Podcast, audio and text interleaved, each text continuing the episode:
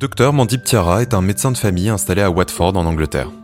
Avec le début des mesures de distanciation sociale, il se doutait bien que son métier allait changer. Et pourtant, il n'en revient toujours pas. En quelques heures, la start-up britannique AQRX a installé son dernier logiciel de vidéoconsultation. Depuis, le docteur Mandip Tiara et ses collègues peuvent réaliser leurs consultations à distance. Il se confie à CNBC. C'est fou de voir comment en 24 heures, alors que l'on est en pleine situation de crise, ils peuvent appuyer sur un bouton et mettre cet outil en place pour nous.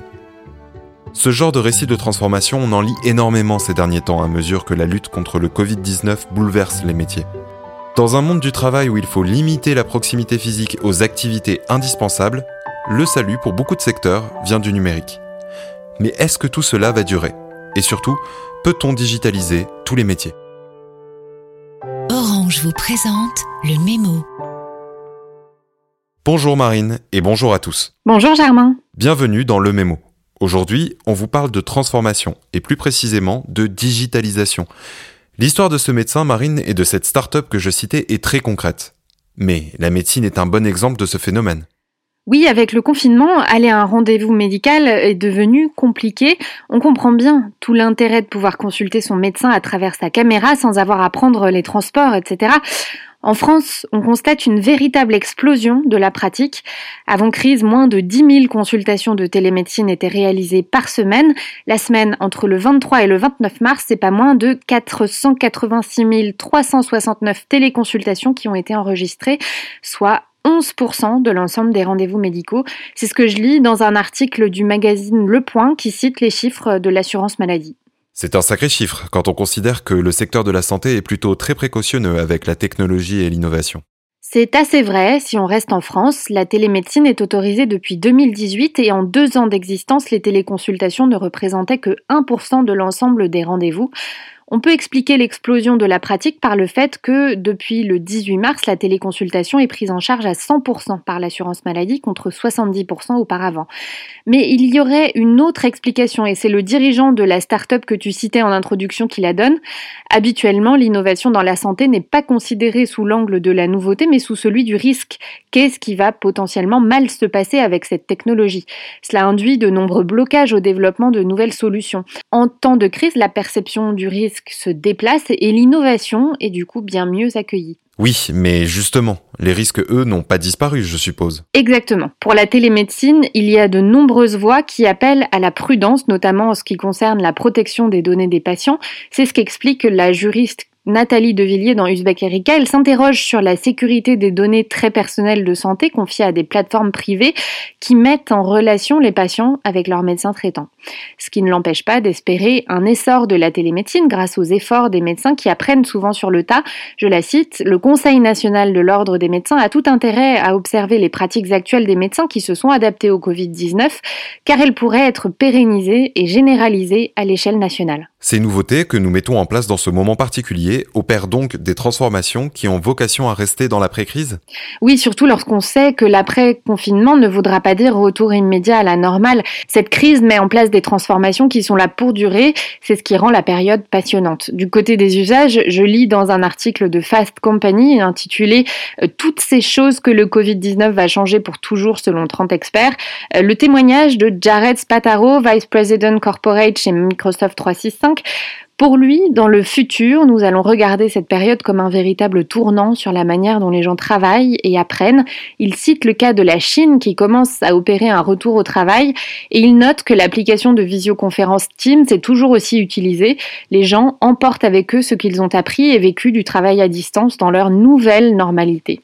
Mais cet apprentissage se fait surtout dans l'urgence. Le professeur de sociologie Antonio Casilli parle même d'une numérisation rapide et sale dans un entretien pour le média AOC.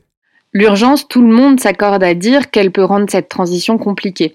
Mais il y a une autre manière de voir les choses. Premièrement, euh, sans cette transition rapide vers le digital, il aurait été très difficile de tenir un confinement strict.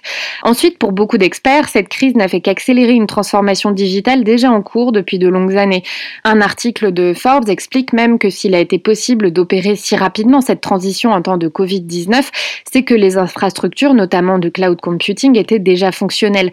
Pour résumer, Michael Hendricks de chez IDEO fait le même constat que pour la télémédecine.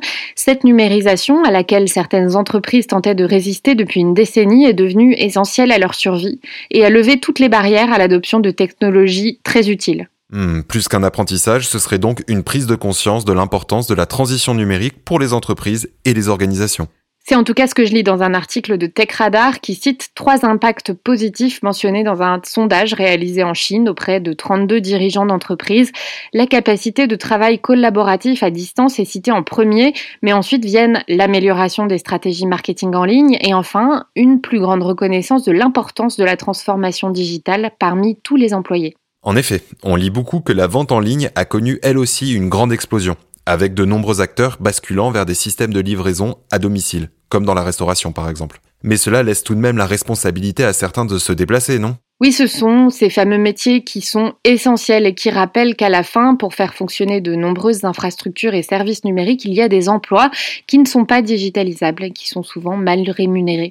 C'est ce que rapporte le New York Times dans un article qui décrit l'augmentation de la demande de livraison de nourriture dans un New York confiné. Si les applications font de gros efforts en marketing et si les restaurants s'adaptent à la conjoncture en faisant livrer leurs plats, tout ce système repose sur une force de travail précaire, largement immigrée, qui n'a pas d'autre choix que de poursuivre son activité malgré les risques.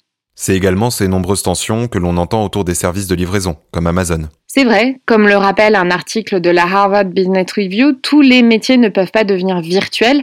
S'il est facile de faire fonctionner Wall Street depuis les appartements des traders, les chiffres du marché du travail américain traduisent une autre réalité, celle d'une véritable concurrence entre des métiers qui peuvent se poursuivre en ligne et d'autres qui, même s'ils sont essentiels, sont risqués et surtout mal payés, ou même touchés de plein fouet par la crise car on ne peut plus les exercer. D'autant plus que nombre de ces métiers faisaient face à une autre pression, celle de l'automatisation. Oui, l'usage de machines de plus en plus sophistiquées connaît lui aussi un véritable essor. Les barrières qui pouvaient freiner le passage de la mobilisation d'une force de travail salariée à l'usage de machines ont elles aussi sauté avec le confinement, poussant de plus en plus d'entreprises à favoriser le travail automatisé pour éviter tout risque de contagion ou de paralysie économique.